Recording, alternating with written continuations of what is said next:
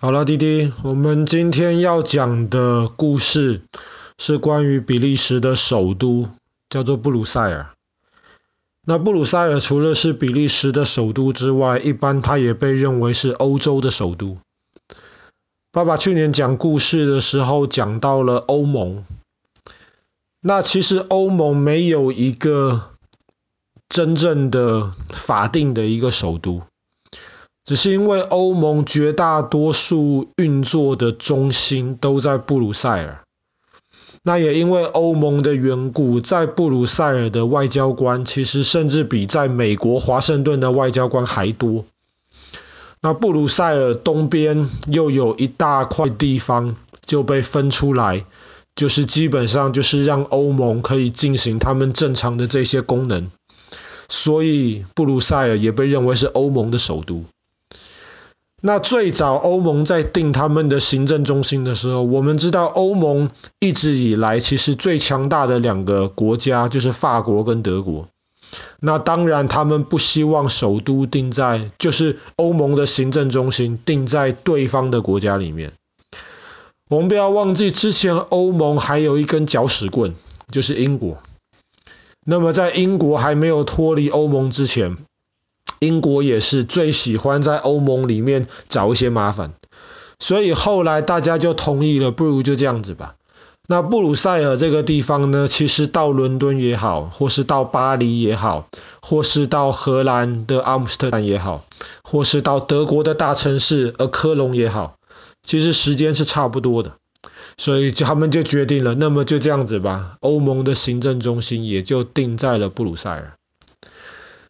其实布鲁塞尔这个城市比我们昨天讲的布鲁日这个城市的历史要短不少。在凯撒大帝的时代的时候，基本上大概就有布鲁日的痕迹了。可是布鲁塞尔这个城市其实一直是大概到一千多年之前才建立的。原来，呃，布鲁塞尔这个字的意思指的是沼泽中的家园。因为布鲁塞尔一开始建成的时候是在一条河中间的一个小岛上，那个河边其实很多小河。哦，对，那条河也叫做塞纳河，至少翻成中文也叫塞纳河，但是跟巴黎的塞纳河是完全不一样的。那么他们一开始在河中间的岛上面建立了城堡，然后后来就慢慢的沿着这个河两边的沼泽来发展。但是因为有河，然后在沼泽上建东西，他们就觉得太容易有洪水，太容易淹水，很麻烦，所以他们就开始往河旁边比较高的一些地方去发展，比较高的地方就不容易有洪水，然后就开始建造城墙，希望也能够把外面如果发洪水的话，把外面的水挡住。他们城墙建了一次，结果后来。人口越来越多的时候，觉得这个城墙实在是不够，太小了。他们后来又建了第二道的城墙，那更大。可是第二道城墙给的这个空间还是不够，而且原来的那条塞纳河实在是太麻烦了，所以他们后来又把第二道城墙也拆掉了，甚至把塞纳河也填平了。所以现在今天在布鲁塞尔的市中心，你看不到。有之前那条塞纳河的遗迹，填平了，地变干了之后呢，他们就继续在扩建这个地方。后来布鲁塞尔就变得越来越大，越来越重要。同样的，因为它就在布鲁日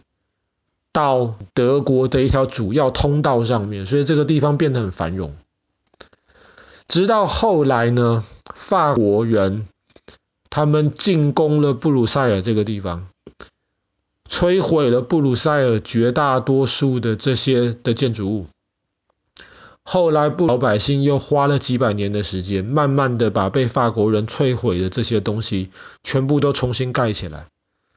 所以，我们今天如果去看到的那个布鲁塞尔，其实大多数是过去几百年，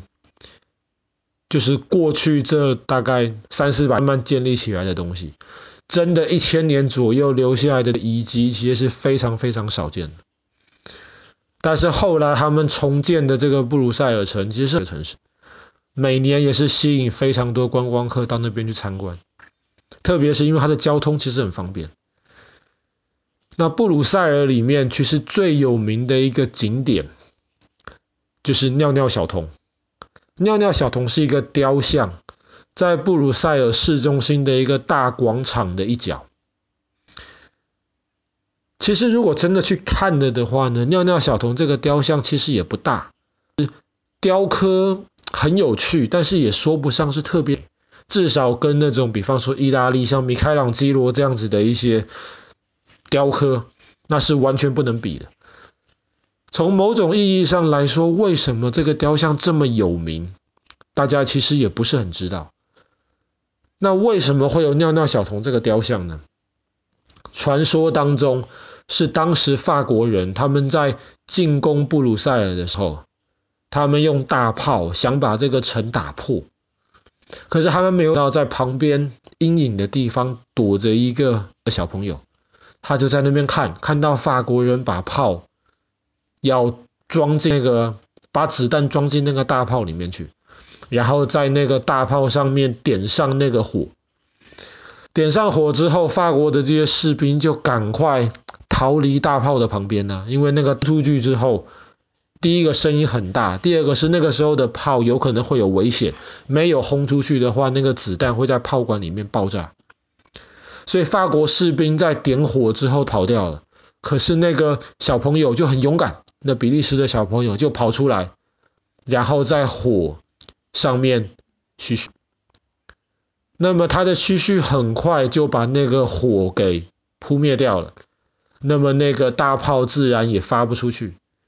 就这样子，传说当中他救了布鲁塞尔这个城市，所以后来布鲁塞尔的老百姓为了谢谢这个小朋友，就把这个小朋友尿尿的这个姿势、这个动作建了一个雕像，就在布鲁塞尔市中心的地方。那这个雕像其实也是一个喷泉呢，很有趣，你可以看到它的须须，就是那个喷泉就这样子喷出来。尿尿小童也是全世界可以说是有最多衣服的雕像，他大概有上千套不同的衣服。一开始是当地的老百姓会帮他做衣服，帮小朋友做衣服送给他，后来变成外国的这些总统啊，或者是这些领导人，他们到布鲁塞尔去参观、去访问的时候，也都会带一件衣服给尿尿小童。所以一开始尿尿小童的衣服是收在衣柜里面，后来太多了，最后就帮尿尿小童建了一个，等于说是一个博物馆吧，展示他的这些衣服。那当然，今天如果我们去去布鲁塞尔的话，看到的这个尿尿小童的雕像其实是后来仿制的，原来真的这个雕像其实现在也是放在那博物馆里面。毕竟怕它常常在外面日晒雨淋太久的话，可能这个会被破坏掉。那大家都知道尿尿小童，可是其实很少人知道尿尿小童他还有家人的。在大广场的对角线另一边，其实有另一个过去几十年才建的一个雕像，叫做尿尿小妹，好像是尿尿小童的妹妹一样。但是其实不是，那个只是现代的一些人可以说是开的一个玩笑吧。甚至他们还建了一个尿尿小童家的一只狗狗，然后这只狗狗也是一个在嘘嘘的一个动作。但是它跟尿尿小童或是尿尿小妹是不一样的，小童跟小妹是喷泉，他们的嘘嘘就是水跑出来。但是这个尿尿的这一只他们家的狗狗呢，那只是一个雕像而已。除了尿尿小童他们还有他们的家庭之外，在布鲁塞尔市中心还有一个全世界最深的游泳池，三十几公尺深。那么其实很少人，很多人会游泳，但是其实很少人能够潜到这么深的地方去。那那个游泳池一方面是主要是让喜欢潜水的人可以在一个安全的一个环环境之下。尝试着练习潜到很深的地方去。另一方面，他在这个最深的游泳池底下的这个墙角里面、墙壁里面，还做着一些洞穴。一方面是可以让一些潜水很厉害的人去里面探险，可是另一方面，造个这么深的游泳池呢，其实也是为了去训练一些那种很厉害的那一种呃潜水员，让他们能够习惯在潜水的情况之下，到那种狭小的山洞里面去工作。比方说，爸爸去年讲故事的时候讲到泰国前几年有一个呃睡美人洞的一个事件，后来就需要很厉害的潜水员，他们能够潜在山洞的那个很深的水里面去，然后在里面把一些被关在里面，而不是被关在里面，被困在里面的小朋友给救出来。所以这个游泳池是基本上一个。安全，然后又是一个很有趣。当然，你不只是要游泳很厉害，还是要一个能够潜水，而且潜水很厉害的一个人，能够去参观，甚至去使用的一个地方。好了，那么我们今天的故事就到这边。比利时的首都呃布鲁塞尔。